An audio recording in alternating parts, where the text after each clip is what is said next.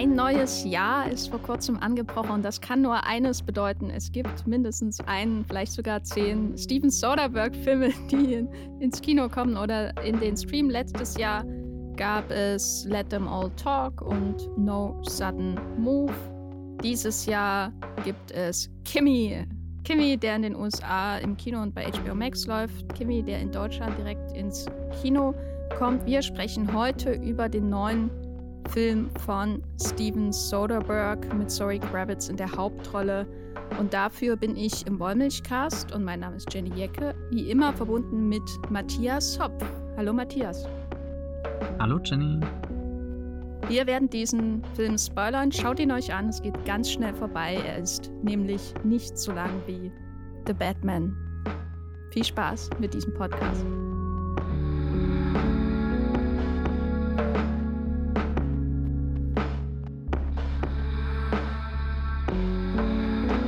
Timmy, ein sehr kurzer Name, ein vergleichsweise kurzer Film. Ich glaube so ungefähr 90 Minuten, oder? Also ein bisschen plus minus. Worum geht's denn in diesem Film, Matthias? Ja, in Kimi dreht sich alles um die von Zoe Kravitz gespielte Angela. Also Kimi ist nicht der Name der Protagonistin, aber knapp daneben, er ist der Name ihres, äh, ja, keine Ahnung, ihres äh, Sprachassistenten? ja, genau, Sprachassistent. Sowas wie Siri oder Alexis, äh, Alexis, wie heißt sie? Alexa, so rum. Ihr seht, ich habe überhaupt Ich sehe, keine... du hast alle Sprachassistenten zu Hause rumstehen und sprichst ständig mit denen. Ja, ja, ich, ich habe wirklich so gut wie keine Berührungspunkte damit bisher in meinem Leben gehabt. Umso faszinierender, das hier in einem Soderbergh-Film äh, zu sehen, wo, wo ja dieses Kimi ein, ein sehr integraler Bestandteil des Zuhauses von Angela geworden ist. Also sie kann alles darüber steuern, die Musikanlage, die Lichter, der Computer. Sie sagt einfach Kimi und Kimi sagt dann Hallo, ich bin da. Und äh, dann wird der Befehl direkt eingegeben oder was heißt eingegeben, einfach gesagt.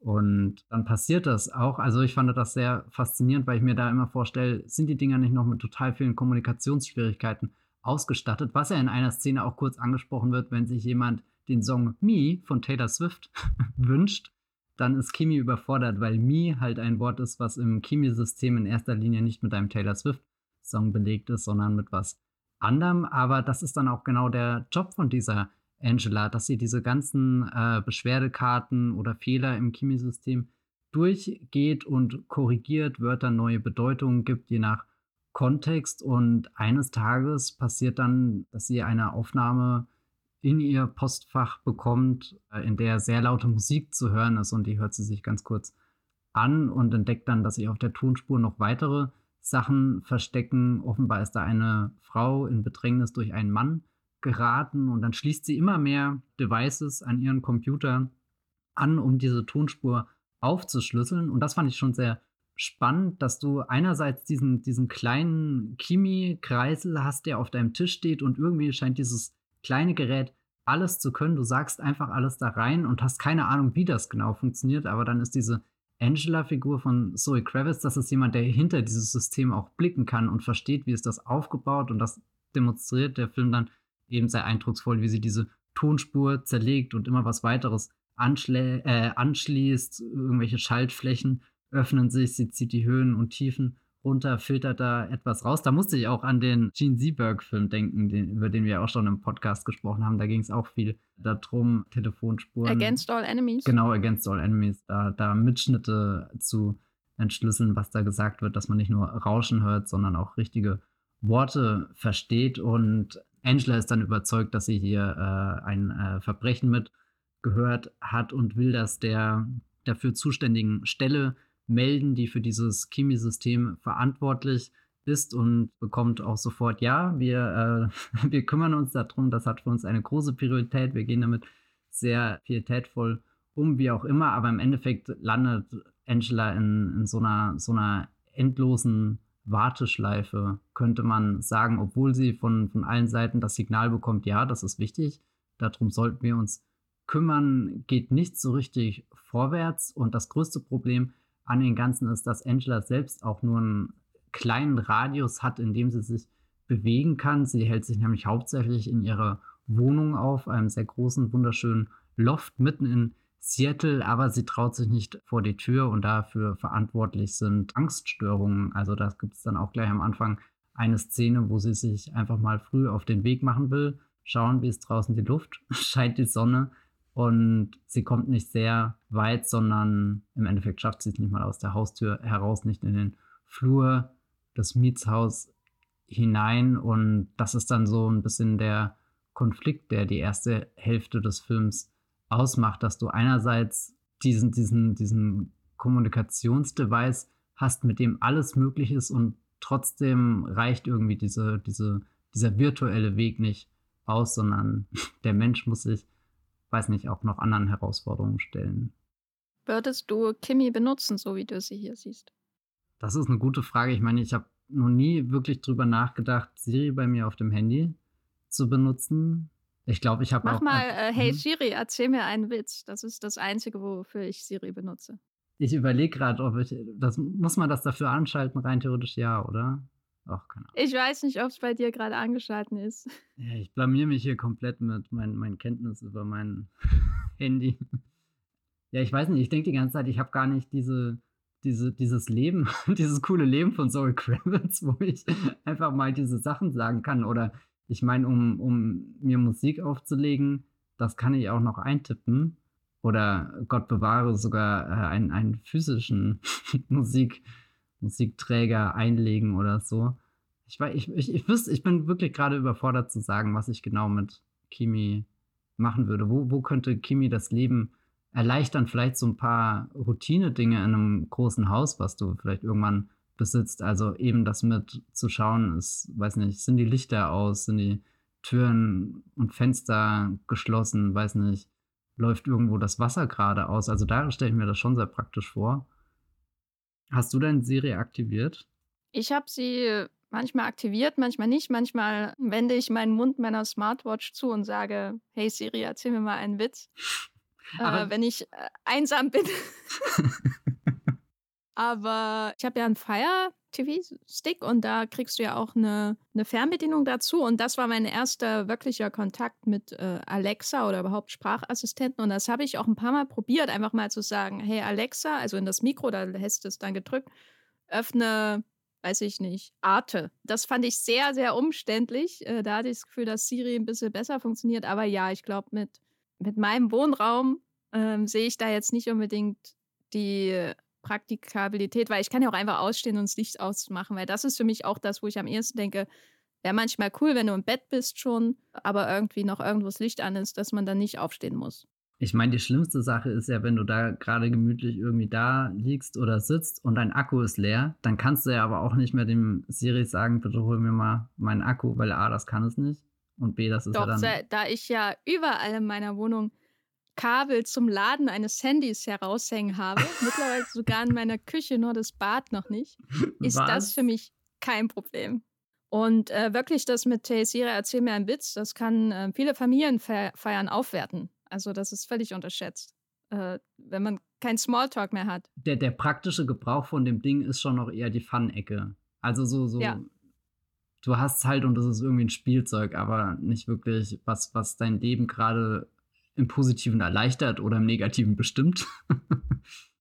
Ja, ja, also Spielzeug hauptsächlich. Ja, aber was äh, ich bei, mit dieser Frage ja auch so ein bisschen herauskitzeln wollte, ist zumindest bei mir auch dieses Gefühl, ja, ich habe diese Geräte äh, und manchmal, aber nur ganz, ganz selten kommen sie wirklich zum Einsatz. Aber zum Beispiel, wenn, wenn Siri auf dem Handy, das muss man ja bewusst ausstellen, wenn das nicht ausgestellt ist, bewusst, dann denke ich schon manchmal, hört jetzt eigentlich jemand mit? Und ich weiß ja, mhm. dass jemand mithört. Das sehe ich ja jeden, am nächsten Tag immer bei den Instagram-Ads, die mir dann gezeigt werden und bei allem. Also man wird ja überall getrackt. Und äh, ich hatte es auch schon so, dass ich irgendwie Telefongespräche hatte und am nächsten Tag hatte ich sehr auffällige Instagram-Ads, die, die nicht anders zu erklären werden. Also ich bin da auch ähm, paranoid in, in einer gewissen Weise. Wie sieht das bei dir aus? Ja, also so Instagram-Ads sind mir auch schon aufgefallen, wo ich das Gefühl hatte, sehr convenient, dass die jetzt ausgerechnet hier nach dem und dem Gespräch auftauchen. Und ich bin super gespannt, wenn ich nachher Instagram nach diesem Podcast öffne. was ähm, passiert. Ich rede mir halt immer ein, dadurch, dass ich die Dinge eh nicht so aktiv benutze und nicht wirklich Teil meines Lebens sind, können sie gar nicht so viel über mich erfahren, was natürlich auch Schmarrn ist, gerade wenn man so einen Film wie Kimi schaut. Alles ist ja eine Information, die früher oder später wertvoll sein kann. Und ich glaube, da ist man sich gar nicht bewusst. Ich weiß noch irgendwie, dass ich irgendwie den Moment hatte bei, bei solchen Dingen, dass ich immer dachte, naja, keine Ahnung, die kriegen ja jetzt nicht meine Passwörter raus oder so, weil die sage ich ja nicht laut vor mich hin, sondern die sind gut in meinem Kopf abgespeichert. Matthias Schopf 1, 2, 3. oh, es, es, hört einfach schon bei 1, 2, 3 auf. nee, aber ähm, da, da, das, das, ist ja nur so eine ganz offensichtliche Information. Also, das, das ist noch, noch keine Ahnung, dass das alles, was du ja tust, irgendwo früher oder später verwertbar ist. Und das finde ich bei Kimi auch ganz spannend, dass der Film auch ziemlich schnell zu dem Punkt kommt, wo er dann sogar, äh, selbst wenn das, das Handy abgestellt, das Handy zerstört, das nicht mehr geortet werden kann, dann reicht ein Blick in die Search History und du hast irgendwie die Informationen gefunden, die eventuell einer Person das Leben kosten oder ihr retten könnte oder so weiter. Und das ist dann natürlich schon spannend, sich darüber mal Gedanken zu machen. Was, was kriegt man von einem alles mit?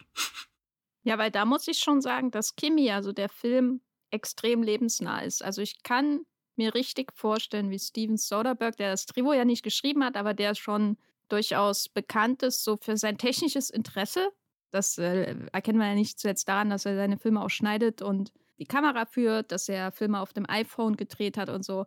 Wie der da sitzt und über seine Search History nachdenkt und die Cookies in seinem Browser und so. Also, weil als ich Kimi gesehen habe, jetzt mal unabhängig von dem großen Paranoia-Plot und der Mordgeschichte, die da im Mittelpunkt steht, wirkt er einfach sehr, ich weiß nicht, authentisch, so was die, den Umgang mit dem Online-Leben angeht. Also in jeder Hinsicht, das reicht von der, der, von, von der Nutzung, von der Browser-History bis zu ihrer Ausstattung da in ihrem Loft. Das wirkt alles außergewöhnlich authentisch. Vielleicht äh, denken jetzt EntwicklerInnen da draußen, das ist alles Schmarrn und so. Das äh, kann ja auch gut sein, aber es wirkt alles so detailorientiert in der Darstellung dieser technischen Gegenwart.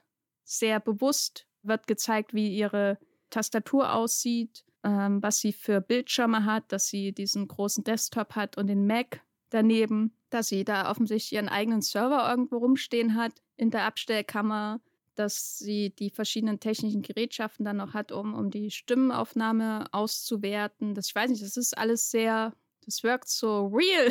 Keine Ahnung, das ist jetzt nicht selbstverständlich in Hollywood-Film und gleichzeitig auch so, so wahnsinnig fasziniert auch, ne? Der Blick auf diese ganzen technischen Details, auf das Handy, das rumliegt und natürlich Kimi selbst. Das ist schon so, gehört mit irgendwie zu den Schauwerten dieses Films, finde ich, so dieses Eintauchen in die Frage, wie leben wir jetzt eigentlich gerade? Kannst du das nachvollziehen? Ich kann das sehr nachvollziehen.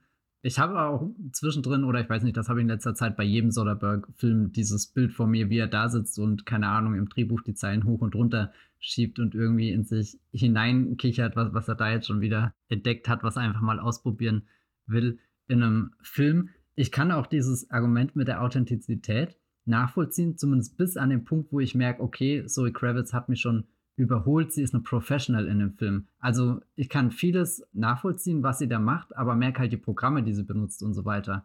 Da, die sind alle irgendwie so eine Liga über mir und da, also das ist jetzt kein Kritikpunkt an dem Film oder so, aber da, da wird er für mich dann doch wieder ein Stück zu sehr Fiktion. Also da finde ich zum Beispiel so, so Desktop-Thriller weiß nicht, die, die treffen wirklich 100% den Nerv. Also ich kann mich daran erinnern, auf der Berlinale irgendwann mal einen von diesen Timur Beckmann Beethoven äh, Film da gesehen zu haben. Profile. Wo, genau, Profile war das mit dem, wo, wo eine Frau hier irgendwie Kontakt zu ISIS oder so aufnimmt. Und du dann die ganze Zeit siehst, wie sie das, das, äh, glaube das war auch ein Mac-System, mit dem sie da gearbeitet hat, wie sie Skype öffnet, wie sie Bilder, Dateien, hier noch eine Notiz, äh, Browserfenster minimieren öffnen, schließen, runterfahren, hochfahren und so weiter. Also da würde ich sagen, dass, dass, da konntest du im Endeffekt, hätte dir jemand eine Maus in den Kinosessel legen können und du hättest mitgeklickt, auch wenn es im Endeffekt gar keine Auswirkungen auf den Film gemacht hätte. Aber da, da ist fast schon so, so gar keine Distanz mehr. So, so die, die unmittelbare Übersetzung findet da statt, weil du jede dieser, dieser Bewegung selbst schon mal irgendwie gemacht hast, wenn du mit den Fingern über dein Mauspad äh, drüber fährst. Und so weiter. Und, und da ist dann Kimi doch nochmal eine Spur mehr in so einem Tech-Kosmos drin, wo ich mich immer nur frage, ja gut, schön, aber woher habt ihr dann all diese Programme? Aber dann muss ich halt auch akzeptieren, dass Zoe Kravitz in diesem Film ein bisschen ein anderes Leben und Beruf führt als ich selbst, weil mir reicht halt irgendwie die Ausrüstung, die ich hier stehen habe und sie braucht halt für ihren Stuff den coolen Shit. Andersrum ist das auch wieder ein Reiz, dieses, dieses professionelle Verhalten zu beobachten und Soderbergh macht das ja auch im Detail eben zu zeigen, wie, wie flüssig sie da einen, einen Anschluss mit dem nächsten verbindet, die Kabel einsteckt, wie, wie flink sie da die, die Dateien durch Ordner schiebt und so. Das ist schon ein, ein, ein Schauwert des Films.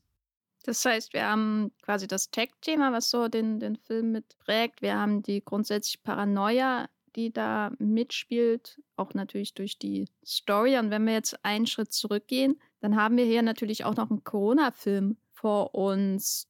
Konntest du dich da drin wiederfinden in diesem Corona-Leben, was sie führt, jetzt mal unabhängig von ihren Angststörungen, aber vielleicht gibt es ja da sogar auch Parallelen zum Raus zur Angst vom Rausgehen, zur allgemein im in den letzten zwei Jahren.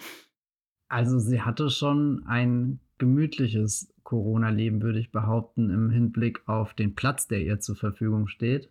Weil das ist so das, was ich als jemand, der in einer sehr kleinen Wohnung lebt, schon als große Belastung während, der, während dem Lockdown empfand, dass, dass so Bewegungen, einfach mal sich im Kreis drehen, halt auch nicht das Selbstverständlichste auf der Welt ist. Da hat sie schon irgendwie so, so, so was Großes und auch was Abenteuerliches zur Verfügung, eben dadurch, dass sie vernetzt ist, auch mit, mit coolen Leuten auf der ganzen Welt, die meinetwegen einen großen Server von der Regierung hacken könnte. Da steckt was Abenteuerliches drin. Aber dann auch der Blick rüber zu ihren Nachbarn. Ich denke mir immer, wenn ich aus meinem Fenster rausschaue, da ist halt jeden Tag im Endeffekt das gleiche. Gut, gerade ist eine Baustelle, das ist super aufregend, aber auch super nervig. Während Angela, wenn sie rausschaut, da scheint ja doch irgendwie mehr dieser, dieser Gedanke drin zu sein. Du kannst da drüben auf der anderen Seite, in der anderen Häuserreihe durch die Fenster, da kannst du was entdecken. Da können vielleicht sogar Freundschaften geknüpft werden. Vielleicht entdeckst du auch irgendwie einen creepy Guy, der die ganze Zeit mit seinem Fernglas rüberschaut und du hast dieses Treiben auf der Straße, was du beobachten kannst. Also da hatte ich das Gefühl, also einerseits schon, ich meine, und ich will jetzt auf keinen Fall ihre, ihre Angststörungen und so weiter runterspielen. Also ich glaube, das ist gar nicht so einfach für sie, dass sie da, da drinne lebt, sich da ihr gesamtes Leben aufgebaut hat, sich alles nur um diese paar Quadratmeter zieht, aber der Film insgesamt lässt das ja schon aufregend werden. Und da ist er dann schon wieder so, so Richtung Hitchcock, wo du dir eigentlich denkst, bei das Fenster zum Hof, es muss ja wahnsinnig spannend gerade sein, da einfach mit rüber in die Nachbarschaft zu schauen oder auch äh, hier Disturbia mit äh, Shia LaBeouf von DJ Caruso. Ach, jetzt nennst du den wieder. Ja, nee, aber das, das ist auch so ein, so ein Film, den äh, irgendwo hat er eine Feelgood-Note, obwohl es am Ende auch zum Mord und Totschlag kommt und ganz grausame Dinge in der Nachbarschaft ähm, passieren. Und, und das ist halt was, wo, wo Lockdown für mich überhaupt nicht rankommt. Also ich habe Lockdown nie als so ein quasi Sommerferienersatz oder so wahrnehmen können, weil es das ja auch einfach nicht war. Also A, du hattest nicht frei und B gab es nie diesen, diesen, diesen, diesen Eskapismus, der jetzt durch viele dieser Lockdown-Beobachtungsfilme Start oder jetzt auch The Voyeurs bei Amazon, wo, wo ja einfach was, was die ganze Zeit prickelt in dem Film und mein Lockdown-Leben war einfach sau langweilig. Ja, also ich habe schon meinen Nachbarn beobachtet, aber mittlerweile haben die alle ihre Vorhänge zugezogen. Mir ist nur aufgefallen, dass im Laufe der letzten, des letzten halben Jahres die Nachbarskatze nicht mehr auf, dem, auf der Fensterbank sitzt und die Tauben beobachtet, die auf dem Späti-Schild normalerweise nachmittags sich sammeln. Aber davon unabhängig ja, ich meine, der, der Lockdown ist natürlich auch ähm, weniger glamorous als in eine Mordsgeschichte verwickelt zu werden, wie, wie in Kimmy. Und dieses riesen Apartment, das ist schon sehr weitläufig und frei eigentlich. Das ist jetzt kein Film, der aus dem Raum selbst irgendwie eine Paranoia des Gefangenseins zunächst zieht. Es wirkt halt alles sehr professionell. Es wirkt sehr zweckorientiert, aber irgendwie auch durch den Raum, die, die Fenster ähm, so, als wäre es sehr durchlässig und aus anderen Gründen ist es nicht durchlässig. Also ist es so abgeschottet von der Außenwelt. Das äh, findet sich eigentlich gar nicht so sehr in der Inszenierung dieses Raumes wieder, sondern eher in dem, was gesagt und ähm, gespielt wird. Also natürlich durch die Darstellung ihrer Angststörung, aber eben auch die, die Maske und so weiter. Und äh, es ist so insgesamt, würde ich sagen, was Lockdown-Seasons angeht, eher ein Lockdown-Sommer 2021-Film, würde ich sagen. Ne? Ja, also nicht so der Oder 2020 direkte... sogar. Och, ich bin durcheinander, wann war was? Nein, das ist so einer, wo die Leute mit einer Maske ins Büro gehen und wenn sie zusammen im Raum sind, nehmen sie sie ab.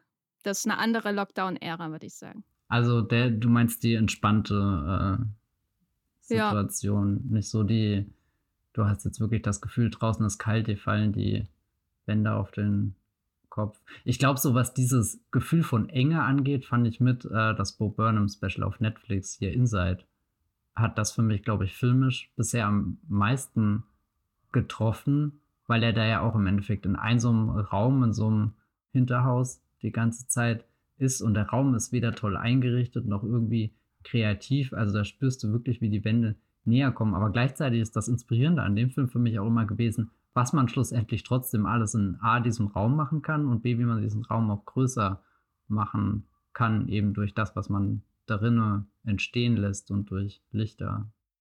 Ja, ja, das war okay. das war okay. Wenn wir jetzt mal so die, die Genrevergleiche heranziehen, also wir hatten jetzt ja schon verschiedene Themenkomplexe, die in Kimi behandelt werden.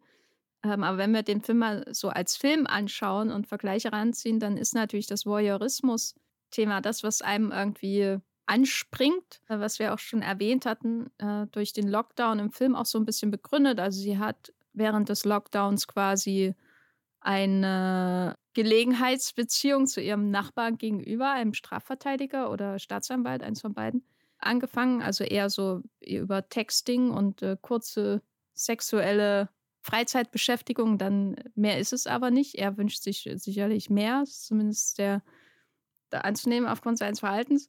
Und ähm, sie wehrt das noch ein bisschen ab. Also dadurch hat man so eine innerfilmische Begründung, warum sie auch ihre Nachbarn so intensiv beobachtet, was ja zum Beispiel bei The Warriors, bei Amazon Prime äh, ist der zu sehen, nicht so richtig ist. Also da gibt es eigentlich keinen Grund, außer die Nachbarn sind interessant und beide haben ein Riesenfenster.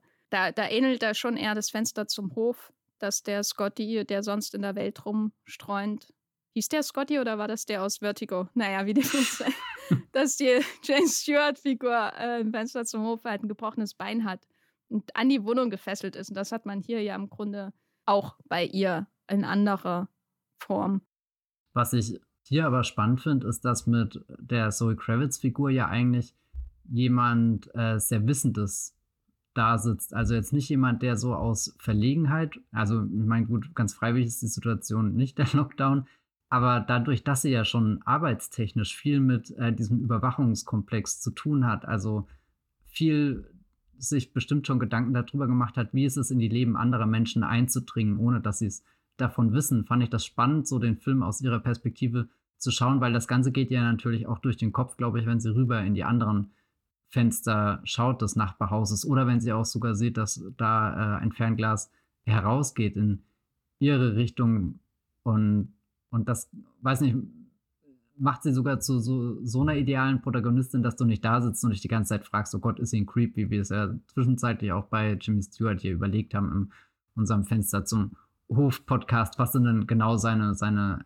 Motivation und so. Und dann fand ich noch spannend, dass der Gebäudekomplex, in dem sie lebt, ja auch größer ist. Es gibt nicht nur diese eine Wohnung, nicht nur diese eine sehr statische Ansicht, die immer drüben kreisen kann, sondern du weißt ganz genau, in dem Haus ist noch mehr los. Oben drüber wird das, das, das Geschoss, was über ihr ist, wird gerade renoviert, ausgebaut, was auch immer. Und da hat sie Kontakte nach außen. Also es sind nicht nur Leute, die zu ihr rein in die Wohnung kommen und der Rest ihres Gebäudes existiert irgendwie nicht. Das finde ich auch irgendwie bei, bei Fenster zum Hof sehr faszinierend.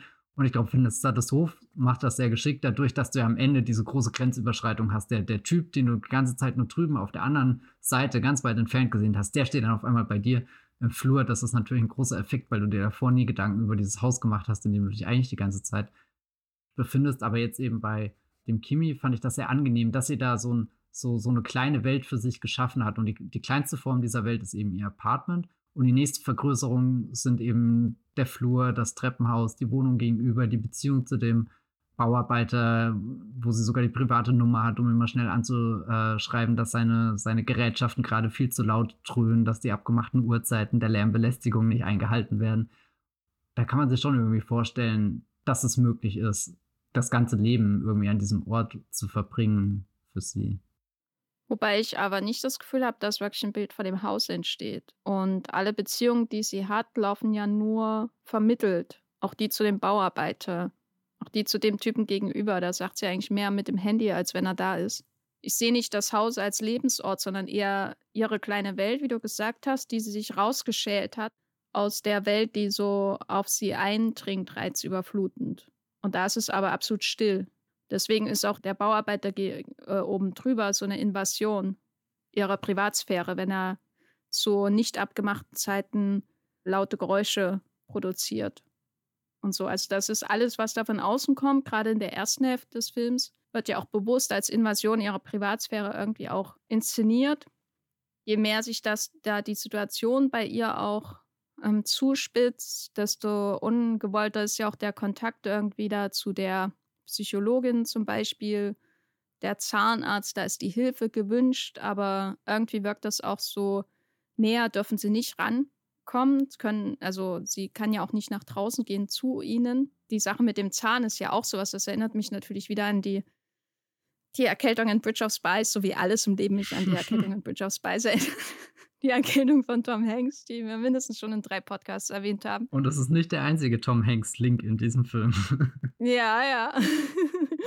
Und also ich also das sind schon für mich zwei raviat getrennte Welten. So Kimmys Wohnung, äh, ich sag schon Kimmys Wohnung, Angelas Wohnung und, und alles drum herum. So, und der ganze Film ist damit beschäftigt, erst diese Grenzen halt aufzulösen. Und wo du ähm, Raymond Burr als den Bösewicht aus Fenster zum Hof erwähnt hast, der dann auf einmal in der Wohnung steht, da musste ich spontan an den Creep, Creepy Dude gegenüber denken, der sie die ganze Zeit mit dem Fernrohr beobachtet und am Ende dann starr steht vor ihrer Tür und ihr hilft.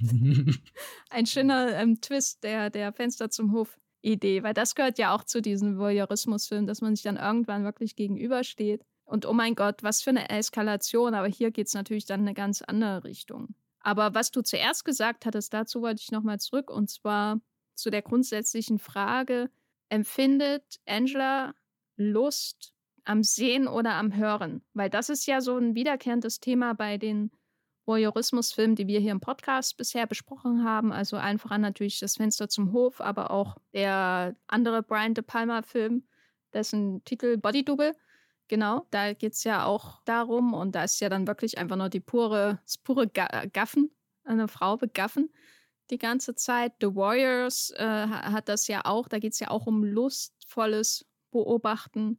Und ähm, wie, wie siehst du ihr Verhältnis hier zum Hören und Sehen? Also bei ihr, glaube ich, geht da vieles echt über so eine professionelle Ebene. Das meiste, was wir von ihr kennenlernen, ist ja auch irgendwie ihr Arbeitsalltag. Also es fällt schwer zu sagen, okay, was macht sie wirklich in ihrer Freizeit, auch wenn es da viele Andeutungen gibt, dass sie vermutlich die ganze Beastie Boys Diskografie auswendig kann und so weiter. Also so, so, sie ist jetzt kein komplett isolierter Mensch, der keinen Spaß hat. Also sie, sie wirkt halt in allen Bereichen sehr fähig und kompetent und du hast genau das Gefühl, sie, sie kann sich extrem gut selbst einschätzen und nicht nur gut einschätzen in dem, was, was ihr schwerfällt oder was sie nicht kann, nämlich vor die Tür treten und, und all diese, diese Dinge, die sie sich antrainiert hat, um irgendwie mit der Situation klarzukommen, sondern also in, in die Soundschnipsel, die sie da entziffert, die korrigierenden Codes, die sie für das Chemisystem eingibt, all das passiert ja super schnell und super präzise, wie dir die Finger über die Tastatur fliegen. Und ich hatte nie das Gefühl, dass da ähm, diese, also vielleicht ist eine Neugier da, aber keine Neugier, die wirklich in was Krankes oder Lustvolles übergeht, wo, wo der, das, das eigene Interesse die, die oberste Maxime ist, sondern ich glaube, alles, was sie irgendwie in diesem Film tut, ordnet sich so einem größeren Verantwortungsgedanken unter. Und das meinte ich auch vorhin damit, diese, dieses Spannende hier, eine Protagonistin zu haben, die nicht zum Fernglas greift, weil ihr langweilig ist oder einfach weil sie es kann oder weil sie, weil sie muss, sondern jemand, der zum Fernglas greift, einfach weil sie 100% weiß, wie dieses Fernglas aufgebaut ist, wie man dieses Fernglas richtig einsetzt, wie man die Schärfe einstellt und ganz genau weiß, es gibt zwar irgendwo Grenzen, die ich respektieren muss, aber eventuell kann ich hier was entdecken und das korrigieren, verbessern. Also so, wie sie das, das, das Chemiesystem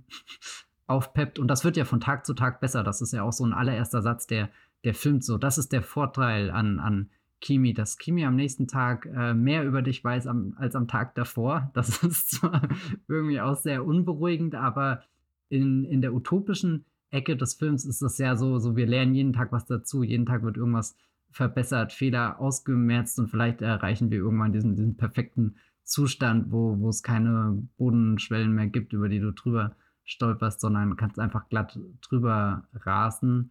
Und ich habe das Gefühl, Kimi ist eigentlich jemand, der, der danach was Höherem in dem, dem Tun, Handeln und Beobachten strebt, was sie so den ganzen Tag anstellt. Ja, ich würde auch sagen, dass dieses Zuhören und Zusehen eher für sie so einen distanzierenden Effekt hat. Also ihre eigene Story oder ihr Arc, wenn man so will, in diesem Film, da geht es ja darum, dass sie, dass sie andere Menschen zulässt mhm. in ihrem Leben, näher kommt, dass sie sich von ihrem Trauma nicht, nicht, also sie hat ja wirklich was ähm, Schreckliches erlebt, das steckt ja auch mit hinter ihren Angst, hinter ihrer Angststörung und dass sie sich davon nicht einkesseln lässt, quasi in ihrer Wohnung. Und der Effekt von dem Zuhören und dem in, in extreme, intime Momente ja theoretisch auch, also da kann ja alles dabei sein. Es ist jetzt nicht so, dass wir da extrem intime Momente ähm, sollte man nicht einen Mod dazu zählen, unbedingt äh, Vielzahl, in der Vielzahl hören oder dass sie sowas ganz viel sieht, aber dass man sich von der Nähe zur anderen irgendwie mehr distanzieren kann, wenn man sich so abstumpft, weißt du, wenn man das ständig hört, Tag mhm. ein, Tag aus. So diese Nähe. Und das ist ja im Grunde auch durchaus ein Motiv aus diesen voyeuristischen Filmen, dass die Hauptfiguren sich woanders hinein fixieren um vor ihrem eigentlichen Leben auch ein bisschen davon zu rennen. Also bei Das Fenster zum Hof geht es ja auch darum, dass er sich so in diese Welt gegenüber hineinsteigert, damit er nicht über seine Beziehung zu Grace Kelly nachdenken muss. Im Grunde, was ja auch wirklich ein First World Problem sondergleichen ist. Und erst wenn sie in dieses Bild gegenüber hineingeht, dann beginnt er sie wirklich zu sehen und nachzudenken, was eigentlich in seinem Leben abgeht. Und so ähnlich ist es äh, hier bei ihr, nur alles auf sie fixiert. Also es gibt zwar so eine Art Love Interest, aber der ganze Film könnte auch ohne das Love Interest funktionieren. Es gibt nicht die Grace Kelly-Figur und es gibt auch nicht wie in Body Double diese Figuren, die sich der Held aus der Ferne verliebt und derer dann immer hinterherläuft. Das gibt es ja alles hier in dem Sinne nicht. Das Opfer ist eigentlich irrelevant. Außer dass es, dass sie natürlich ein Trauma mit ihr teilt, was natürlich sehr, sehr wichtig ist für die Identifikation mit ihr. Ja, das, das ist so was, was mich bewegt hat, weil ich habe natürlich viele Anleihen, natürlich auch an Blowout zum Beispiel von Brian De Palma gesehen in diesem Film und eben Hitchcock und so weiter. Aber Steven Soderbergh war jetzt nie ein Regisseur, wo ich dachte, oh, der, der kniet sich jetzt lustvoll da rein in den Sleeves, wie jetzt meinetwegen der Palmer oder so. Das ist ja alles nichts, was man mit Soderbergh wirklich assoziiert. Seine Filme sind schon durchaus kühl. Deswegen finde ich zum Beispiel, dass er nicht jetzt der ideale Regisseur für sowas wie The Good German war, weil ihm völlig die Erotik des Film Noir abgeht. Es ist nichts, was ich bei ihm unbedingt sehe. Und dann hat er natürlich Magic Mike gemacht. Ich würde so gern seine Reaktion sehen, wenn du ihm diesen Satz genauso sagst. Ja, aber der Good German ist ja wie, als würde man irgendwie auf vier Monate altes, ausgetrocknetes Brot kauen. Ne? Und ein Film Noir ist ja schon eher so, da ist ja Marmelade drauf und ist alles frisch und saftig. Ich weiß nicht, was deine Meinung zu The Good German? Hier ist die Zeit für Hot Takes heute. Ich habe den erst einmal gesehen und fand den damals eigentlich okay, aber da war ich auch einfach nur davon beeindruckt, dass das ein Schwarz-Weiß-Film mit coolen Leuten war. Also ähm, da war ich auch in meiner super Soderbergh-empfänglichen Phase und habe eigentlich alles von ihm mit Begeisterung geschaut. Da würde sich definitiv mal wieder ein überprüfender Blick rentieren. Also ist auch nicht mehr so die Art von Film, die ich gerade aktiv mit Soderbergh verbinde.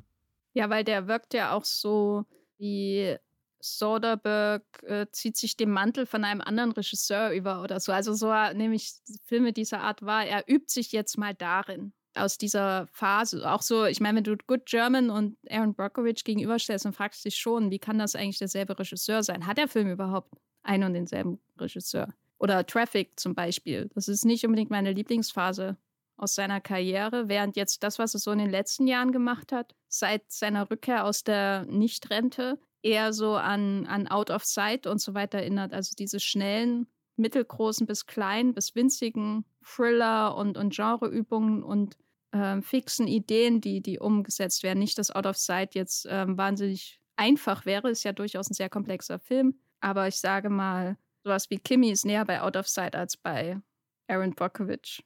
Was keine besonders interessante Aussage ist. Aber ist, glaube ich, zur Einordnung ganz gut. Du hattest ja auch ähm, im, im Gespräch über diesen Film vorher Unsane erwähnt. An den hat er dich ja auch äh, erinnert. War, warum? Ja, das war tatsächlich der, an den ich am öftesten gedacht habe, so wie sich das Ganze steigert. Also in beiden Filmen hat er eine Protagonistin, die in irgendetwas hineingerät, so ein System, was schon um sie herum existiert und wir als Zuschauende wissen eigentlich ganz genau, okay, sie hat recht mit dem, was sie tut. Das ist das Richtige und eigentlich sollte es da doch gar kein Problem geben, also keine bürokratischen Hürden oder irgendwas. Das müsste sich doch alles logisch erklären lassen, aufbereiten lassen, lösen lassen. Wir müssen nur mal kurz durchatmen und uns hinsetzen und beide Figuren stoßen dann aber gegen so viele Wände und Türen, die sich direkt vor ihren Augen verschließen, wo du eigentlich dachtest, das dürfte doch problemlos möglich sein, hier als ganz normaler Mensch durchzugehen. Und dann bist du auf einmal selbst der, diejenige, die äh, gejagt wird, die, die, die womöglich was Unrechtes getan hat oder den Verstand ähm, verloren hat. Und, und beide Filme werden wirklich zu so, so atemlosen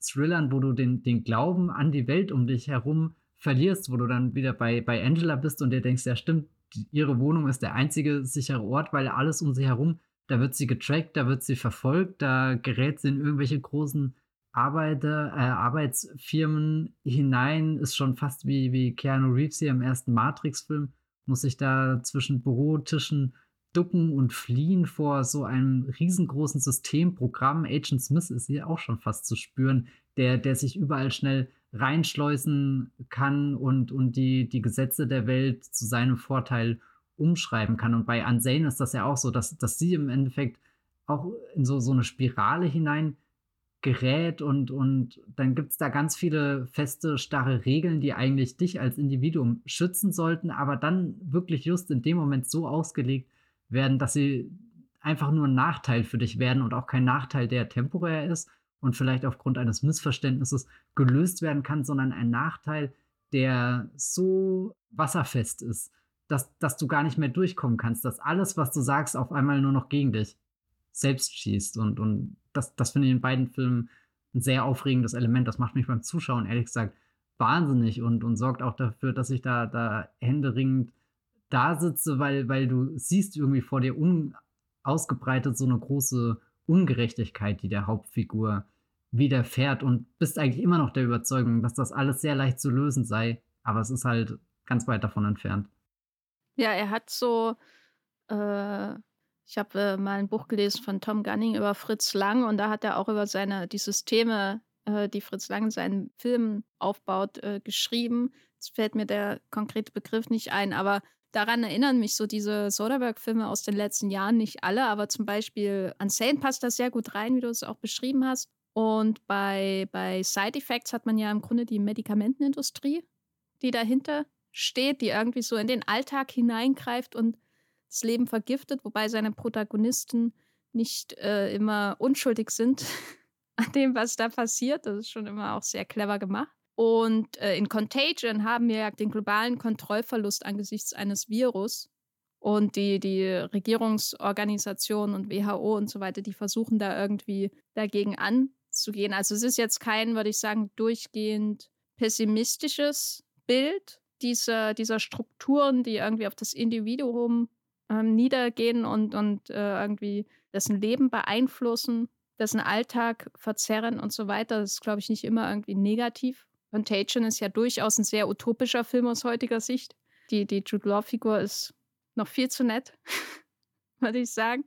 Aber hier ist es ja schon wieder sowas genau. Also man hat dieses komische Tech-Startup. Äh, äh und wenn sie da dann zum ersten Mal reingeht, was, ja, was du ja schon mit Matrix verglichen hattest, dann wirkt das ja auch so, als würde sie in einem Science-Fiction-Film irgendwie so, ein, so eine Konzernzentrale, eine allmächtige Konzernzentrale betreten. Wenn man dann natürlich ein Stockwerk hochgeht, sieht es alles ziemlich gewöhnlich aus. So, also es ist auch so ein bisschen Show-Effekt, der da reinspielt. Aber auf jeden Fall lässt sich da der Film durch diese Präsenz von Tech und, und ihrem Eingreifen in unseren Alltag durch Sprachassistenten und so weiter schon in diese Reihe stellen. Unsane Side Effects, Contagion. Bei Magic Mike habe ich die Parallele noch nicht gefunden. Ja, bei Magic Mike ist, glaube ich, der voyeuristische Aspekt. Ja, und die Arbeit, ne? Stimmt, die Arbeit. Also ich glaube, das muss man auch betonen, wie, wie, wie präsent dieses Arbeitsumfeld ist. A, dass sie Arbeit hat, B, dass sie gut in der Arbeit ist, was die Kontakte ihrer Arbeit sind, wie die Hierarchien laufen. Also irgendwo bringt da der Film immer so zusätzlich ein ganz ungemütliches Gefühl mit rein, dass du da im Endeffekt auch einen Vertrag unterschrieben hast, nie durchgelesen hast. Und dann sagt dir Rita Wilson in einer Szene, in der du einfach nur in Tränen ausbrechen willst, ja, warum liest denn keiner das Kleingedruckte? Ist doch klar, dass wir euch da hier alles abziehen. Na, vor allem nicht mal ein Vertrag, sondern in den Lizenzbestimmungen des Call-Programmes. Also als würdest du irgendwie Teams benutzen, was wir, wir ja ähm, zur Genüge kennen beim Moviepilot, würdest du irgendwie Microsoft Teams benutzen und da wird deine Iris gescannt und einfach mal gespeichert, ohne dass es weiß, weil wer liest sich den Lizenzvertrag von allen Microsoft-Produkten durch, wenn man sie runterlädt. Deswegen habe ich bei Teams Calls auch immer zwei Augenklappen auf, falls das noch nicht aufgefallen ist.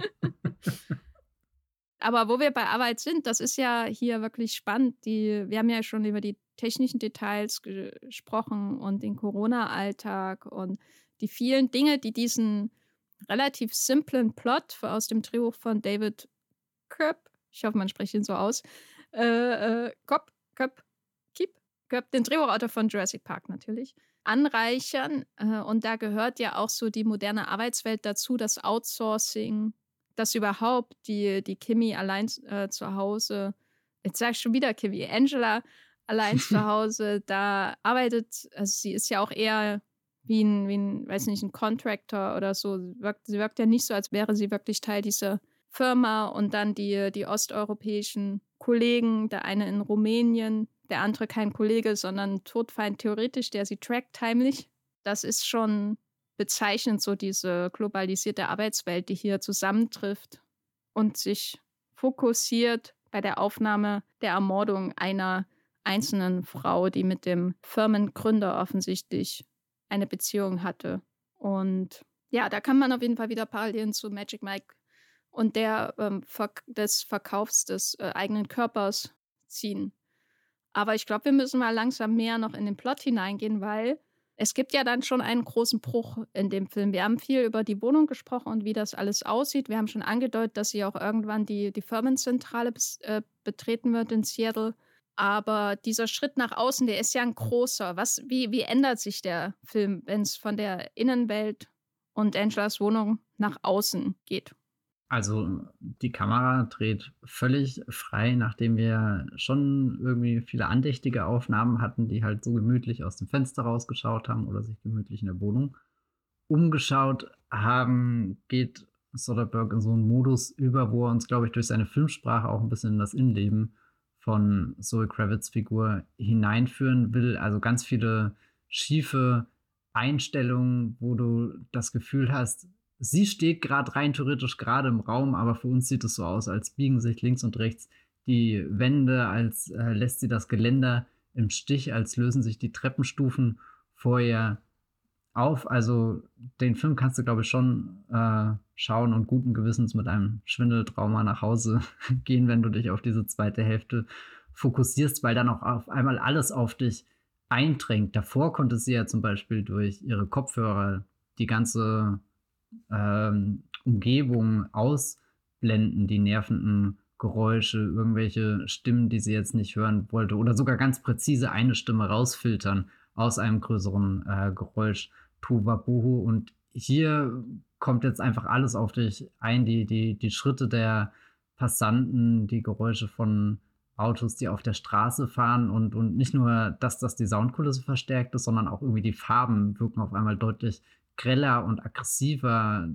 Es sind dann so, so richtig irgendwie das, das Grün der Bäume strahlt gar nichts Friedliches aus mit, du gehst da durch dieses schöne Seattle, sondern du gehst irgendwie durch eine Stadt, wo, wo alles auf einmal sehr, sehr aggressiv wirkt, wie als würde es dich anspringen. Und dann habe ich mich die ganze Zeit gefragt, ist das eigentlich Absicht? Oder ich meine, natürlich ist es Absicht, weil Zoe Kravitz hat normalerweise keine blauen Haare. Aber das war so ein interessanter Punkt, weil sie hat die blauen Haare und sie hat dann so einen orangenen Hoodie oder sowas an. Und das sticht sehr aus dem ganzen Stadtbild heraus, was sich eher aus so neutralen Grau-Weiß-Farben und dann eben diesem aggressiven Grün der, der, der Bäume, die überall am Weg sind, zusammensetzt. Also selbst wenn, wenn die Kamera da eher schräg äh, wie so ein Schluck Wasser in der Kurve hängt, kannst du immer noch den, den einen Punkt ausfindig machen. So, so Kimi ist dieser, äh, oh je, jetzt habe jetzt hab ich es auch gesagt. Angela ist dieser eine Punkt in dem Film, den wir Zuschauende tracken können, so wie sie mit ihrem Smartphone getrackt wird von jemandem, der auf einem ganz anderen Kontinent sitzt. Der schaut da auf irgendeine Google Maps Variation und sieht den Punkt, wie er sich bewegt, kann sagen, wohin sie geht, wie schnell sie geht, äh, von wo sie kommt und, und das finde ich imitiert der Film auch ganz gut, wie du, wie du eine Protagonistin in einer Umgebung beobachtest, die, in der sehr viel los ist, in der sehr viel Bewegung herrscht, in der es auch super leicht wäre, einfach in der Masse zu verschwinden. Also so wie das zum Beispiel in einem Jason Bourne-Film der Fall ist. Da muss ich jetzt an das Bourne-Ultimatum denken, wo mit dem, glaube ich, ist das hier so ein Londoner Bahnhof ist und, und da, da ist die Inszenierung so gewählt, dass das schon, schon die Farben alle ineinander übergehen und Matt Damon dann auch einfach perfekt in der Masse untergeht. Und da hast du ja auch tausend CCTV-Kameras, die das alles beobachten. Und ich glaube, da habe ich neulich auch schon mal im Podcast drüber geredet, dass für mich die Born-Filme auch so, so mit die spannendsten äh, Informationsflussfilme sind. Aber, aber Paul Greengrass das dann so inszeniert, dass er die Leute da auch unsichtbar machen kann, während, während Soderbergh, glaube ich, wollte eher herausarbeiten, dass du, dass du diesen einen Dot, diesen einen Punkt, diesen einen Mensch, was auch immer das gerade für dich ist, dass, dass der sehr eindeutig äh, nachverfolgbar ist. Hast du das auch so wahrgenommen?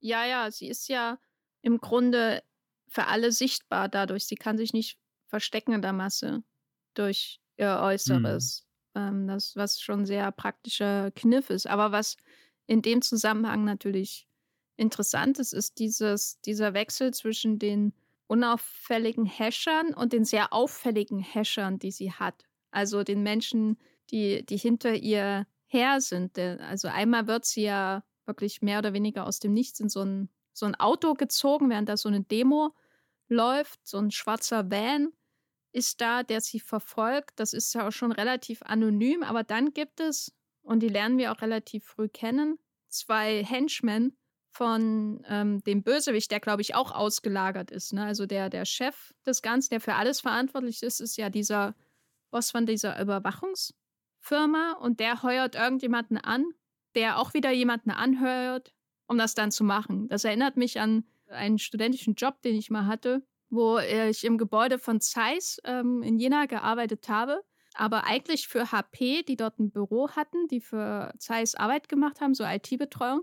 Aber ich wurde über eine andere ähm, Firma quasi als studentische Mitarbeiterin an HP in diesem Zeiss-Gebäude für Zeiss quasi ähm, äh, äh, vermittelt. So, also ich habe bei dieser Firma meine, von der habe ich mein Gehalt gekriegt, habe aber mit den HP-Kollegen gearbeitet, die zusammen Arbeit gemacht haben für, für die Zeiss-Kollegen und ihre Accounts angelegt haben bei SAP und so. Und daran erinnert mich viel in Kimi, muss ich sagen.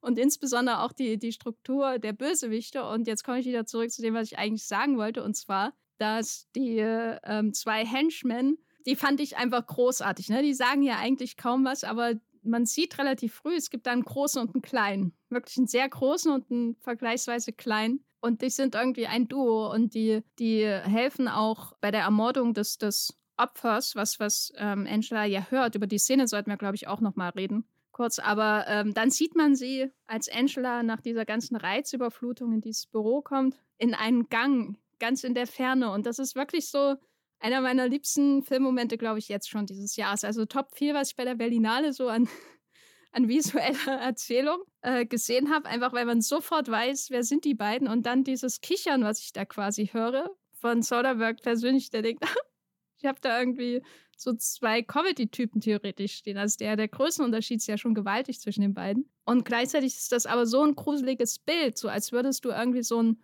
so einen expressionistischen Horrorfilm aus den 20ern schauen, wo irgendwie so eine dunkle Gestalt den, den Gang lang kommt. Aber nein, hier sind es irgendwie zwei, zwei bizarr unterschiedlich große Henchmen, die einzig durch ihre Größe eigentlich charakterisiert werden.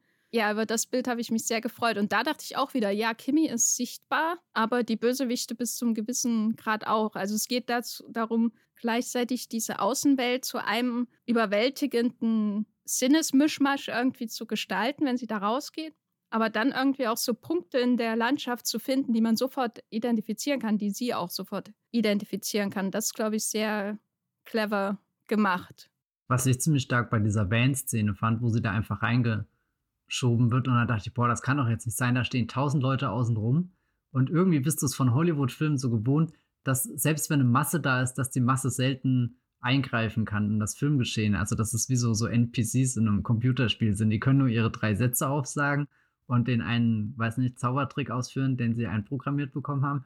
Und hier wird dann diese Masse richtig aktiv und, und stellt sich an den Van, klopft an die Türen und zieht sie ja dann sogar hinten wieder raus, weiß ich, das war ein unglaublich starker Moment, weil ich überhaupt nicht damit gerechnet habe, dass da gerade so viel Aktion passieren kann in, in, so einem, in so einer Szene, die du schon zigmal gesehen hast, wie jemand da von hinten einfach geschnappt wird, irgendwie Sack über den Kopf und in den, in den Van und dann fortgefahren und die nächste Szene zeigt dann schon irgendwie einen ganz anderen Ort, an dem du bist und, und hier wie, wie diese, diese eine vermeintlich selbstverständliche Bewegung von Soderbergh durch das Eingreifen der, der Umherstehende wirklich auf den Prüfstand gestellt wird und auch die, die Henchmen, die, die zwischen, ja, sie sind sehr professionell, aber auch irgendwie ein bisschen eigenartig.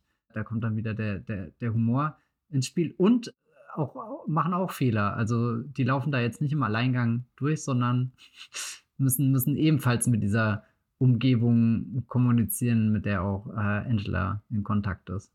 Ja, sie wirken halt auch einfach nur wie Leute, die ihren Job machen, ne? Und manche machen den halt nicht, nicht so gut. Und es ist ja ein sehr grausamer Job, den wir ja einmal auch wirklich ganz, also vor dem großen Finale natürlich einmal auch wirklich ganz konkret sehen, nämlich bei der, bei der von mir erwähnten Mordszene im Grunde, wo sie die, die Stimmen wirklich herausfiltert, äh, oder sie muss da, glaube ich, gar nicht viel filtern. Sie findet einfach die Logs und die, die verschiedenen Aufzeichnungen von dieser einen Kimmy, von diesem Opfer und findet dann eben auch tatsächlich die Aufzeichnung von ihrem Todestag. So, und da passiert ja was, was ich mit Soderbergh eigentlich gar nicht so assoziiere und was ich immer gerne in Filmen sehe, so auch in ähm, The Passengers of the Night, äh, meinem liebsten Berlinale Film, der mir damit gar nichts zu tun hat ansonsten. Und zwar äh, Hardcore-Überblendungskram. Äh, äh, äh ich liebe Überblendungen in Filmen, die ähm, schlau oder emotional oder was auch immer gesetzt sind, aber diese Überblendung von ihr, wie sie da zuhört und äh, der Mordszene, das die, die Mordszene wird ja immer invasiver sozusagen und drängt sich dann quasi hinein in ihr, also in Angelas Bild. Erst sind sie getrennt, dann drängt sich, drängt sich hinein, dann liegen sie übereinander, diese beiden Bilder. Das ist ja auch was, was mich wirklich weggeblasen hat. Weil am Anfang dachte ich noch, stellt sie sich das jetzt noch vor oder ist das wirklich so passiert und irgendwann kannst du es ja nicht mehr auseinanderhalten und dann ist es auch egal, weil dann ist es eigentlich schon Wahrheit, was sie hört und sieht vor ihrem geistigen Auge. Und wir sehen es mit ihr durch diese Überblendung. Und da dachte ich, also Chapeau, Soderbergh. du hakst dir alles ab, was ich an Filmen mag. Hm. Was, was hast du denn von der Szene gehalten? Es ist schon eine, die raussticht und, und ziemlich intensiv wird. Also da muss ich dir recht geben, dass ich damit überhaupt nicht gerechnet habe. Und ich finde es ganz spannend, wie das so, so in Bezug auf die Angela-Figur funktioniert. Einerseits kennt sie sich so gut in ihrem Fach aus, dass sie eben aus einer Tonspur, wir gucken das auf dem Computer an und können halt ein paar Höhen und Tiefen erkennen, aber mehr ist da jetzt auch nicht. Dann hören wir sie an und weiß nicht, also hat mir das Gefühl gegeben, sie, sie dringt so, so viel tiefer in die Tonspur ein und kann sich dann im Endeffekt die ganze Welt ausmalen, fast schon so, so wie das oft bei so, so Profilern ist, weißt du, die, die irgendwie einen Gegenstand anfassen und dann schon komplett nachvollziehen, wie der, der Mord entstanden ist. Aber es hat sie in meinen Augen nicht nur zu jemandem, äh, zu einem Professional gemacht oder ihren Professional-Status weiter gesteigert, sondern dann auch, dass, dass sie augenscheinlich davon mitgenommen ist. Also, dass da einerseits irgendwie eine große Empathie da ist von einem Menschen, den sie gar nicht kennt und, und sich auf einmal so sehr mit dieser Person identifizieren kann und, den, und die Ereignisse wahrnimmt, die da, die da gerade festgehalten sind auf der Tonspur und die eigentlich, man könnte sich vielleicht auch hinsetzen und das ganz, ganz äh, locker hören, wobei ich glaube, das ist nicht möglich. Also wenn, wenn, wenn du irgendwie was Grausames hörst, nimmt dich das genauso mit, als hättest du es bildlich vor Augen. Aber da, ja, keine Ahnung, wie du wirklich siehst, äh, da, das breitet sich jetzt auch in ihr aus und, und gibt ihr dann auch noch mal mehr Grund, warum sie es schafft, ihre eigenen Grenzen äh, dafür zu überwinden. Also dieses, die eigene Wohnung verlassen, auf die Straße gehen, vor die Tür zu gehen, in dieses helle Licht, was da draußen wartet, die, das eigene Trauma zu überwinden. Das hat sie ja davor nicht wirklich geschafft, aber das ist dann so, so, eine, so eine Szene, wo sie vielleicht auch, das ist ja ein, eigentlich mit die größte Grenzüberschreitung, die sie macht, wie sie an diese Logdateien kommt und dass sie sich anhört, da macht sie ja rein theoretisch was Illegales, aber aus den richtigen Gründen. Aber dass das so ein, so ein definierender Moment für die Figur geworden ist, wo dann auch klar wird, da gibt es jetzt kein Zurück mehr. Die Aufnahmen kannst du jetzt nicht einfach nochmal auf Replay drücken oder so oder auf Stopp und sie womöglich ganz ausmachen, vielleicht sogar löschen, sondern diese eine digitale Datei, die brennt sich gerade so stark in dein, dein Leben hinein. Also da merkst du wirklich wieder, dass im Internet nicht mit äh, Bleistift, sondern mit Tinte geschrieben wird, dass das jetzt ist, mit dem sie umgehen muss. Die letzten tollen Überblenden habe ich übrigens in Licorice Pizza gesehen, um mal hier auch einen komplett out of context Vergleich reinzubringen. Das war auch insofern etwas, was ihn abhebt, finde ich, von manch anderen Voyeurs-Filmen. Also nicht allen. Ich glaube, das Fenster zum Hof äh, zum Beispiel nicht. Und zwar, dass das Gesehene und dieses ganze Erlebnis des zu viel Sehens oder zu viel Hörens, was ja in diesem Film immer eine große Rolle spielt, dass das letztendlich in Kimi zu einer positiven Weiterentwicklung des Charakters führt, sag ich mal. So, das ist alles furchtbar grausam, was da passiert. Und auch das Finale, über das wir auf jeden Fall auch reden sollten, ist, ist natürlich furchtbar, was da alles passiert, so rein emotional gesehen. Ist nicht was, was man irgendeiner Figur wünscht, was sie, was sie da erlebt. Und auch nicht ihrem ähm, creepy Nachbarn würde ich das sogar auch nicht wünschen, was er erlebt. Aber äh, es führt ja letztendlich zu so einer Befreiung bei ihr. Das ja, sind ja die letzten Bilder, die wir in diesem Film sehen. Sie hat eine andere Haarfarbe, sie steht draußen vor dem Foodtruck und ist mit dem Nachbarn zusammen. So, und das ist das, was, finde ich, diesen Film schon sehr stark von anderen Filmen dieser Art abhebt, weil wir haben ja darüber gesprochen, den anderen geht es noch viel mehr um Lust und so. Hier ähm, gar nicht. Und das ist das, was mir bei manchmal, also wenn ich manchmal über diesen Film nachdenke, auch so ein bisschen fehlt, so dieses, dieses wirklich Abgründige, was aus diesen, diesen Voyeurs-Geschichten dann entsteht bei anderen Regisseuren. Das hat man hier eigentlich nicht. Das hat man, also, oder um mal einen Vergleich zu Soderberghs eigenen Film zu ziehen, jetzt sowas wie Unsane oder Side Effects, die haben extrem abgründige Figuren in diesem Kontext. Und ich würde sagen, unsere äh, Heldin in Kimmy, also die Angela, die ist eher bei den, bei den Contagion-Figuren wahrscheinlich. Nicht Jude Law natürlich, aber den anderen, die machen einen guten Job und die haben positive Ziele und sie will jemandem helfen. Und es wird jetzt gar nicht so genau damit sich auseinandergesetzt, was dieses ganze Hören eigentlich mit ihr wirklich macht, außer dass es sie fernhält von der Auseinandersetzung mit ihrem eigenen Leben. Was auch wieder irgendwie positiv ist, weil wenn sie das dann lässt, dann geht es ihr besser. So in der Art. Jetzt um mal vereinfacht zu sagen, was im Finale passiert. Ja, ich weiß nicht, ob das den Film jetzt schlechter macht, aber das ist sowas, was ihn auf jeden Fall sehr stark abhebt, sage ich mal, von vergleichbaren Filmen. Also ich finde jetzt nicht, dass es den Film besser oder schlechter macht, sondern es ist einfach ein anderer Blickwinkel da drauf und das ist ja an sich nicht verkehrt. Ja, ja, aber es macht die anderen ja auch irgendwie noch komplexer, würde ich sagen. Ne? Ja, okay. Weil es die, die anderen zwingen einen ja immer in dieselbe Position rein. Die zwingen einen dazu, das zu sehen oder zu hören, was die anderen, was die Figuren hören oder sehen und wo sich die Figuren teils halt auch dran aufgeilen. Äh, auch in sowas wie The Warriors zum Beispiel. Und dann werden die Figuren ja häufig auch selber zu Tätern in irgendeiner Form. Und, und dann wird man damit, ge damit gezwungen, ne? man wird von dem Film so gezwungen, diese Perspektive einzunehmen und dann sieht man auf einmal wieder ganz schlimme Dinge vielleicht sogar passieren von Menschen, die, mit denen wir uns identifiziert haben oder wie die einfach ja in Frankie Goes to Hollywood Videodreh reingehen, der äh, gleichzeitig ein Porno ist. Was auch passieren kann, wenn man in L.A. wohnt, wie ein Bodydouble zu sehen. So, also so, die nehmen einen mit auf so eine ganz schauerliche Reise und man ist immer gezwungen mitzugehen. Weil der, der, der Blick der Kamera und äh, der Figurenblick sich so sehr überschneidet. Und in Kimi würde ich und in Kimi würde ich sagen, ist das nicht unbedingt so. Das, was wir miterleben müssen, ist halt ihre wehrhafte Verteidigung gegen die Bösewichte. Hm. Ich überlege gerade noch wirklich, was, was ich beängstigender finde, dass du selbst irgendwie in diese Position gebracht wirst von diesen anderen Voyeurs-Filmen oder dass du felsenfest mit der Pro Protagonistin mitfiebern kannst, mit der du dich sehr identifizieren kannst und einfach merkst, dass sie gerade in einer aussichtslosen Situation ist. Also ich finde es beides eigentlich sehr schweißtreibend, aber ja, vielleicht ist das andere komplexer, weil es einen sich selbst mehr überprüfen lässt, welche Rolle man in dem Ganzen einnimmt, während Kimi da sehr straightforward ist und dir eigentlich sagt, wo, woher die Gefahr kommt. Und dann mache ich jetzt gleich diese Überleitung und sage, die Gefahr kommt von drei Männern, die sie verfolgen, äh, in schwarz gekleidet, sehr bedrohlich, einmal quer durch die Stadt mit Hilfe von jemandem, der in einem anderen Land sitzt und das Ganze ortet. Und ein paar Mal gibt uns Soderbergh so Hoffnungsblicke mit, okay, Kimi ist ja auch nicht irgendwie völlig blöd, sondern hat äh, einige Methoden und Tricks auf Lager,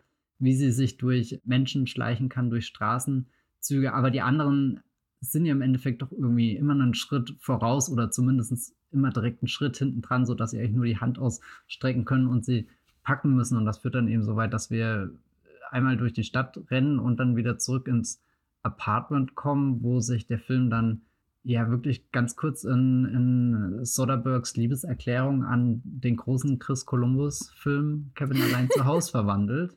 Aber davor sind wir eigentlich eher auf dem, an dem Punkt angekommen, wo, wo du jetzt das Gefühl hast, okay, jetzt, jetzt ist sie komplett gefangen. Jetzt ist sie wieder in der Wohnung, aber keine Ahnung, der eine freundliche Nachbar, der sich da unerwarteterweise als, als Retter versucht hat zu präsentieren, der, der hat, äh, der blutet sehr stark. Und äh, du hast das Gefühl, da ist jetzt kein Verbündeter mehr. Selbst, selbst der Love Interest drüben guckt gerade nicht hoch äh, zum Fenster. Irgendwie bist, bist komplett ohnmächtig auf einmal in der Situation. Und, und dann gibt es aber so einen Moment, wo sie, glaube ich, einfach komplett über sich hinauswächst und vielleicht auch das einzige Mal, wo sie irgendwas tut, was so Richtung irrational geht oder zumindest in die Richtung, sie tut etwas, was sie nicht kontrollieren kann, wo sie einfach wirklich rennen muss damit das klappt und dann irgendwie durch äh, ihr, ihr, ihr, ihr Kämmerchen, wo sie, weiß nicht, ihr ganzen, ganzen Graffel abgestellt hat, kommt sie hoch in das Geschoss oben drüber, wo die Bauarbeiten stattfinden und präpariert sich eine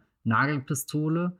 Und dann dachte ich eigentlich, kommt so, so eine, weiß nicht, irgendwie so eine John Wick-Szene oder so. Sie führt sie da oben durch das Labyrinth, zwar kein Spiegelkabinett, aber aus so, so Baustellen kann man ja, glaube ich, auch visuell sehr viel herausholen, dass man Leute hinter irgendwelchen weiß nicht, Kartons oder so versteckt, irgendwelchen Gerätschaften, die da aufgestellt sind, dass da irgendwie eine Kette rasselt und du dich fragst, steht da jetzt einer, kommt da jemand aus dem Schatten? Aber nee, sie kommt eigentlich direkt wieder zurück und schießt sich ihren Weg mit der Nagelpistole dadurch. Also im Endeffekt ist Kimi auch eine Mörderin, aber ich würde sagen, sie handelt da schon sehr eindeutig aus Notwehr. Andersrum, wäre sie an, an, an Zane, würde ihr gleich daraus der nächste Strick äh, gedreht werden. Also zum Glück hat Soderbergh dieses Kapitel schon abgeschlossen und dann wird der Film auf einmal extrem hart und real dafür, dass es die ganze Zeit eigentlich nur um virtuelle Daten geht, um Dinge, die auf Bildschirme gezogen werden können, die mit kleinen Speicherdatengeräten transportiert werden können. Und dann hast du auf einmal wirklich Nägel, die da mehrere Meter durch die Wohnung schießen, sich in Köpfe reinbohren, dann spritzt ein bisschen Blut, Körper gehen zu Boden. Ja, das ist unerwartet hart und ehrlich gesagt war ich mir auch lange Zeit nicht sicher, ob diese, diese Henchmen überhaupt die, diese Autorität in den Film tragen können, dass es hier um Leben und Tod geht, weil im Endeffekt will ja auch irgendwo eine Firma ihr Gesicht wahren und da könnte man ja meinen, wäre es kompliziert, äh, einen Mord oder sowas zu vertuschen, aber das, wo, wo Oder Kimi drei, da, wie es dann oder, oder es wird drei, ja immer aber, mehr. Ja, ja, aber, aber da siehst du eben, wie, die, wie, wie ernst die Situation für, für alle Beteiligten ist, dass dieser große, unheimliche äh, Firmenkomplex sogar dazu bereit ist, zu töten und das sehr direkt, ja. Also das ist schon, schon ein Finale, was, was ziemlich zur Sache geht und auch überhaupt nicht zu lang geraten ist. Ja, ich dachte auch, äh, jetzt kommt noch eine halbe Stunde, als der Film vorbei war. Also gerade das Finale, das geht ja super schnell vorbei und da ist kein Gramm zu viel dran. Das hat mir sehr, sehr, sehr gut gefallen. Was, was ihm hier zugute kommt, und da zwingt er uns ja wirklich ihre Perspektive auf, so im Verlauf des Films, ist die Tongestaltung. Also die, die Mordszene ist ja auch deswegen so unglaublich unangenehm und das würde ich auch allen empfehlen, die den Film schauen, weil äh, man den, den quasi geräuschlosen Hintergrund hat. Also sie hat diese Kopfhörer, die das quasi herausfiltern, ihre AirPods oder was, und dann ähm, hört sie dieses, dieses Band ab. Es ist natürlich kein Band, es ist eine, wahrscheinlich eine FLAC oder eine MP3 oder so. äh, und, und dann ist man so auditiv komplett isoliert auf diese Geräusche. Man hat nicht mal den Raum um sie herum, man hat keine Straßengeräusche von Seattle, nichts. Man hat nur das auf diesem Band sozusagen. Im übertragenen Sinne. Ist kein Band. Also da kommt so eine extreme Paranoia natürlich rein. Man hat so ein Platzangstgefühl irgendwie, weil ich muss da jetzt zuhören, ich kann nichts anderes hören. Es gibt keinen offenen Raum, in den ich gehen kann auditiv. Es gibt nur das. Und das zieht sich ja so ein bisschen auch durch den Film, dass man durch diese Tongestaltung dann immer auf, auf diese Details achtet. Ich habe den Film auch mit, äh, mit entsprechenden Kopfhörern gehört. Und wie gesagt, das empfehle ich allen, die, die das zu Hause haben ähm, geräuschreduzierende Kopfhörer. Damit ähm, Kimi ungefähr 500 Prozent mehr Spaß und macht auch mehr Angst, 500 Prozent ungefähr. Und äh, man achtet dann dadurch im Verlauf des Films immer mehr auf diese Details, weil Angela ja auf diese Details achtet bei ihrer Arbeit. Und als sie das, das Band äh, oder den, die erste Aufnahme so herausfiltern möchte. Und dann am Ende gibt es dann so Momente, wo, wo der, der dritte Henchman, der äh, nie, weder groß noch klein ist, sondern einfach da. Der schaut dann so hoch zur Decke und man hört ihre Schritte und er will ja da dann dementsprechend hinschießen und man achtet die ganze Zeit auf diese Details, wer, wer, äh, wer, wer läuft gerade irgendwo rum, wie klingt der USB-Stick, wenn er auf dem Parkett irgendwo rumfliegt wie klingt das Messer, wenn äh, der äh, angestochene Nachbar von gegenüber versucht, es in seine Richtung zu ziehen mit seinen Schuhen? Das ist alles so präsent und greifbar, dass der Film schon dadurch noch eine zusätzliche Intensität gewinnt. Und das ist schon sehr schlau gemacht, wie man erst am Anfang dahin gelockt wird, mehr auf diese Dinge zu achten. Und am Ende kommt dann quasi der Payoff durch dieses extrem brutale Finale, was ganz kurz und knapp dann ähm, sich da entfaltet und da hatte ich schon sehr viel Spaß dran. Das hätte ich noch eine halbe Stunde gucken können, wie die Leute mit einer Nailgun Gun tötet. Aber da habe ich mich auch gefragt, als ich gesehen habe, findest du das glaubwürdig, dass sie auf einmal so kalt zum Executioner wird? Gute Frage. Also ich habe ja vorhin schon gesagt, dass ich nicht damit gerechnet habe, dass sie direkt wieder zurück in die Wohnung geht und sich also quasi aktiv auf die Leute zugeht, die sie töten wollen, aber vielleicht ist das auch eher nur mein eigener Angsthase, der da aus mir spricht, dass ich vermutlich versucht hätte, irgendwie einen anderen Weg heraus aus dem Haus zu finden und dann die Polizei alarmieren oder so. Das wäre vielleicht der logischere Schritt gewesen oder zumindest das, mit dem ich zuerst gerechnet hätte. Es gibt ja halt einen coolen, sehr ermächtigenden Badass-Moment und sie ist ja eigentlich auch nicht ganz alleine. Das habe ich nämlich vorhin komplett unterschlagen in meiner Beschreibung des Finales, dass sich kurzerhand eine unerwartete Verbündete offenbart, nämlich Kimi. Das System, wo du eigentlich die ganze Zeit denkst, das hat doch auch irgendwas mit dem zu tun. Ich meine, da hinten dran steht eine große Firma, die hat Dreck am Stecken, da muss doch auch das Produkt eigentlich verdorben sein. Das nimmt hier alles auf, aber wenn man den Film mal nüchtern aus der Distanz betrachtet, ist das System in erster Linie funktional. Es kann verbessert werden, damit du irgendwann auch die richtigen Taylor Swift-Songs bekommst. Und es kann womöglich sogar ganz äh, große Verbrechen und Verschwörungen hier aufdecken, wenn man nur tief genug gräbt. Und am Ende ist es komplett einsatzbereit und nimmt sowohl den Anruf der Mutter an, lässt Sabotage laufen, was natürlich auch ein sehr äh, schöner, augenzwinkernder Moment ist, dass genau dieses Lied ertönt, wenn es für die äh, Gangster Backup geht und, und assistiert dann also Angela richtig diese, diese Chemie. Das fand ich einen bemerkenswerten Augenblick, dass es nicht darauf hinausläuft, in dem Moment, wo sie den Bösewichten fast entkommen wird, verriegelt Kimi irgendwie die Tür und sie kann doch nicht die Wohnung verlassen. Das wäre ja auch ein Szenario gewesen, was man sich sehr gut hätte vorstellen können in dem Film, dass sich dann alles gegen sie wendet. Also er ist da nicht ganz so pessimistisch, glaube ich, wie man das erwarten könnte. Und trotzdem hat Kimi nicht ewig Bestand in Angelas Leben und wird am Ende durch das Analogste im ganzen Film ersetzt, nämlich ein Blumenstrauß, der dann in der Mitte des Tisches steht und durch Farben Freude versprüht. Ja, ich war auch äh, froh darüber, dass es jetzt einfach nicht nur eine Verteufelung von moderner Technik ist, weil dafür ist der Film irgendwie auch zu clever. Äh, aber was, was Angela angeht, könnte das auch einfach eine Folge von extrem effizientem Erzählen sein, was da sich bei ihr im Finale verändert. Das ist mir nur eben gerade aufgefallen, nicht, nicht während des Schauens, da habe ich gar nicht so drüber nachgedacht. Aber sie sagt ja einmal früh im Film, dass äh, nicht der Täter dafür vor Gericht belangt wurde, sondern sie. Und da hatte ich dann auch überlegt, gerade während du gesprochen hast, ob das aufgrund einer Reaktion von ihr passiert ist auf die Tat. Aber es ist natürlich eigentlich unserer Fantasie überlassen. Das ist eher so minimale Backstory, aus der sich dann alles ergeben kann im Verlauf dieses Films, wie so ein Samen, der an der Erde vergraben wird. Und dann kommt halt alles Mögliche draus raus. Ne? Das finde ich spannend, weil über den Satz habe ich auch kurz nachgedacht. Ich habe es allerdings nicht so aufgefasst in dem Moment, dass sie irgendwie sich dann problematisch aufgeführt hat, sondern dachte eher, sie ist da in dieser Na, Es geht ja nicht um problematisch, sondern einfach um Wehren. Ja, ja, genau. Nee, aber ich, ich dachte, sie wird quasi in die Unsane-Situation gebracht, dass quasi alles um sie herum so gerickt ist, dass, dass sie eh nicht rauskommt, dass, dass so viel Täter-Opfer umgedreht wird, dass, dass sie im Endeffekt schon mal so eine Spirale runtergegangen ist, wo sie komplett allein und verloren war. Ja, ich glaube, das eine schließt das andere ja nicht aus. Stimmt eigentlich, ja. Äh, weil ich habe, also als sie da in den Terminator-Modus ging, da musste ich das auch erstmal verarbeiten, weil das ist nicht unbedingt was, was vorher in ihrem Verhalten unbedingt angelegt ist, dass sie kühl einen Typ nach dem anderen im Kopf schießt mit ihrer Nailgun. Aber andererseits ist es auch nichts, was ich in dem Film missen möchte.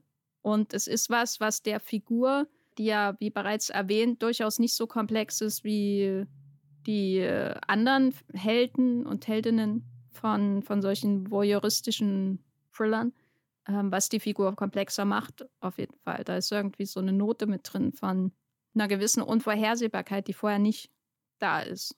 Dass sie da nicht nur der Professional am Computer ist, sondern offensichtlich eine Auftragskillerin an ihr verloren gegangen ist. Weil ihr ganzer Habitus ändert sich ja komplett, als sie da runterkommt. Also im Film ist es streitbar, aber ich sag mal, in Bezug auf das größere Öffre von Zoe Kravitz ist das eine sehr stimmige Charakterentwicklung, wenn du bedenkst, dass sie schon in den Divergent-Filmen äh, zu der Kaste Dauntless gehört hat. Das waren ja Ach, auch was holst du denn jetzt raus hier? Und äh, sie ist doch auch einfach als äh, Origin-Story für ihre Catwoman im Batman-Film, der jetzt bald kommt. Der länger ist als Kimi. Ich glaube, fast doppelt so lang.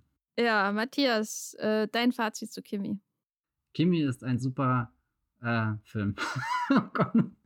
Jetzt habe ich tiefer Luft geholt, als ich überhaupt Ahnung hatte, was ich sagen wollte. Aber nein, wenn ihr irgendwas anfangen könnt mit dem, was Steven Soderbergh gerade macht, finde ich, ist das ein weiteres schönes HBO Max Content Piece.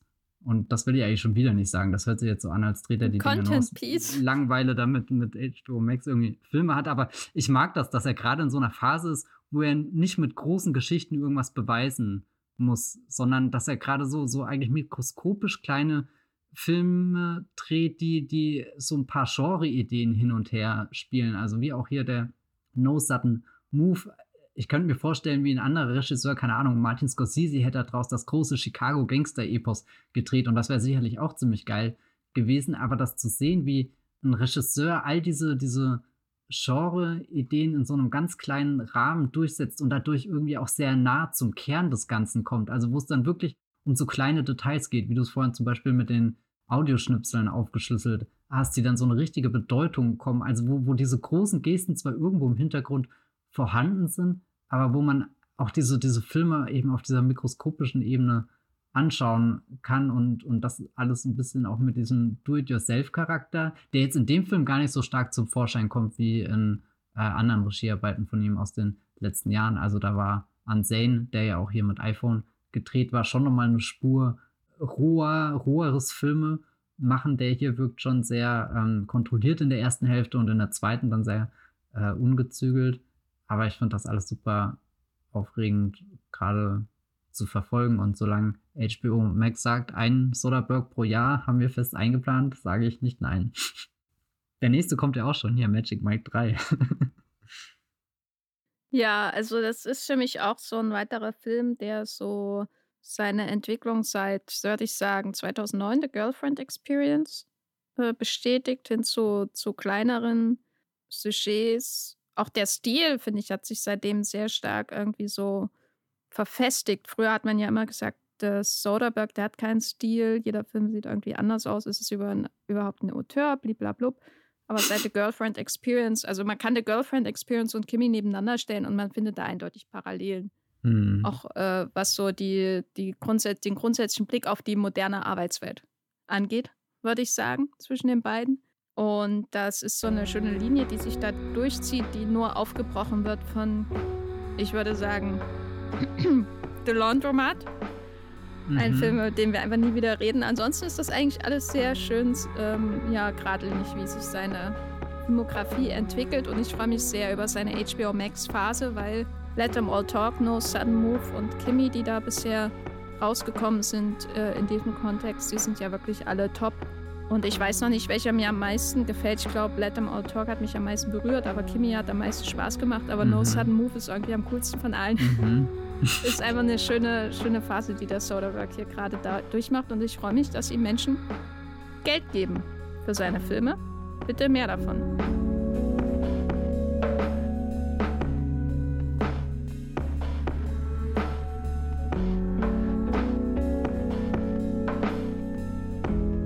So, ich bleibe trotzdem enttäuscht, äh, weil als ich zum ersten Mal den Filmtitel Kimi gelesen habe, dachte ich, ist das eine Biografie des fin finnischen äh, Formel 1-Fahrers äh, und einmaligen äh, Ferrari-Weltmeisters Kimi Räikkönen. War es dann leider nicht, aber es ist trotzdem natürlich ein sehr guter Film. Davon unabhängig, Matthias, wo bist du im Internet zu finden, wenn du weder Alexa noch Google äh, Sprachassistent äh, kaufst, sondern googelst, wie man ähm, Siri ausschalten kann?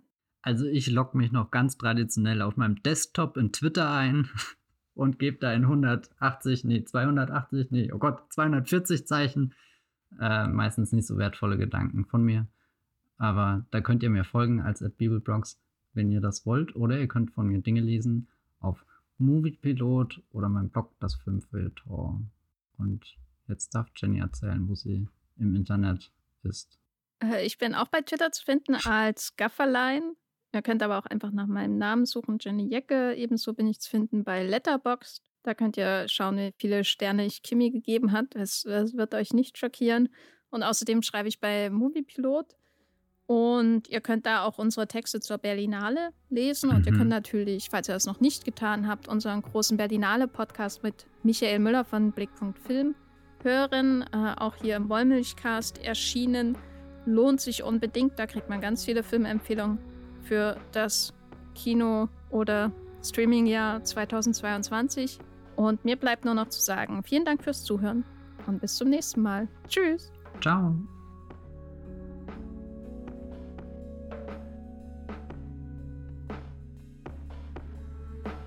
Der Wollmilchcast wird produziert von Matthias Hopf und Jenny Jecke. Unser Intro und Outro stammt aus dem Song Slam Canto von Kai Engel Ihr könnt den Podcast bei allen gängigen Apps abonnieren und wir freuen uns über Kommentare und Bewertungen bei iTunes.